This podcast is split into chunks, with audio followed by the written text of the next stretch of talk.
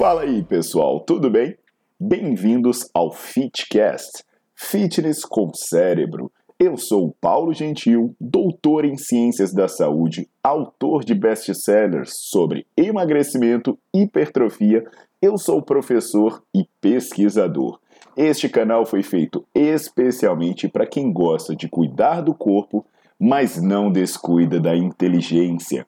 Aqui a verdade é dita com evidências científicas, doa a quem doer. Não esqueçam de seguir o canal e divulgar. E também eu convido vocês para olhar os links na descrição do canal para ver as minhas aulas, meus livros e também me buscar nas redes sociais.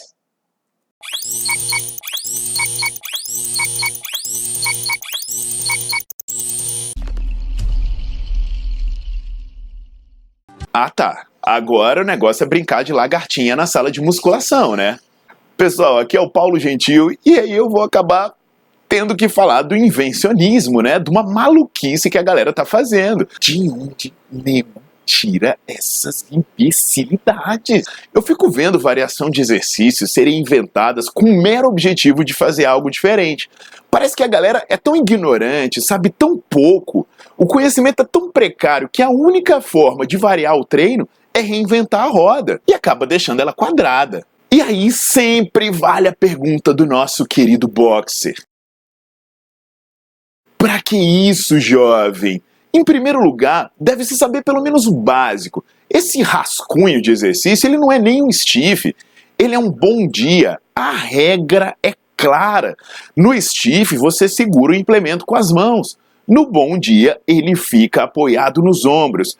E isso faz toda a diferença. Estudos anteriores já haviam verificado que os músculos mais ativados durante o bom dia são os eretores da espinha. Além disso, né, o grande McKeown, ele já fala no estudo de 2009 que existe um aumento muito grande da sobrecarga na região lombar quando você tem flexão da coluna. Ou seja, você faz a flexão da coluna com, pesos no, com peso no ombro, aí é que você lasca tudo.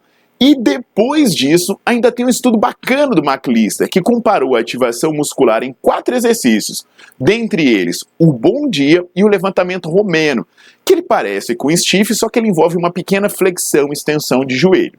Esse estudo do McLister, ele foi feito em 20 homens treinados e ele verificou que a ativação dos posteriores de coxa era maior durante o levantamento romeno do que no bom dia.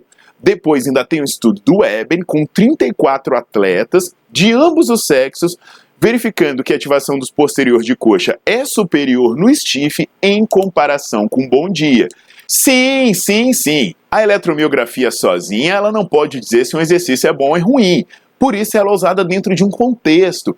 E nesse contexto, o bom dia não oferece nada que possa qualificá-lo como um bom exercício para glúteo posterior de coxa. Isso não quer dizer que seja um exercício ruim, apenas quer dizer que ele deve ser usado adequadamente e com os objetivos adequados. O que com certeza não vem acontecendo. Sobre essas variações malucas no REC, no Smith, etc., não tem nem o que falar. Eu não sei como é que fica a cervical desse povo metendo a cara num REC para fazer um bom dia. Duas coisas para terminar esse assunto. Eu sei que muita gente, né, fica mais fotogênica com a cara escondida e mostrando, mas ninguém vai morrer e nem perder fã nas redes sociais se ofuscar um pouquinho o brilho do glúteo por alguns segundos. E segundo, e mais importante, qual o problema em pegar a porcaria da barra e fazer o exercício como o restante dos terráqueos? Então, pessoal, entendam que existem coisas que não valem a pena porque vão ser ineficientes, perigosas e ridículas. Vamos fazer o básico bem feito, vamos aprender a controlar as variáveis adequadamente e você não vai precisar de invencionismo. Tá legal?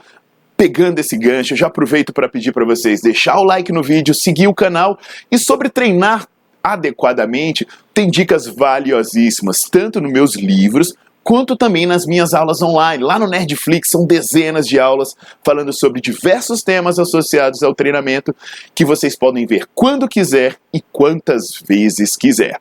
Então aguardo vocês. Tchau, tchau. Cara, eu não sei como é que essas pessoas fazem tanta porrada e ainda são populares.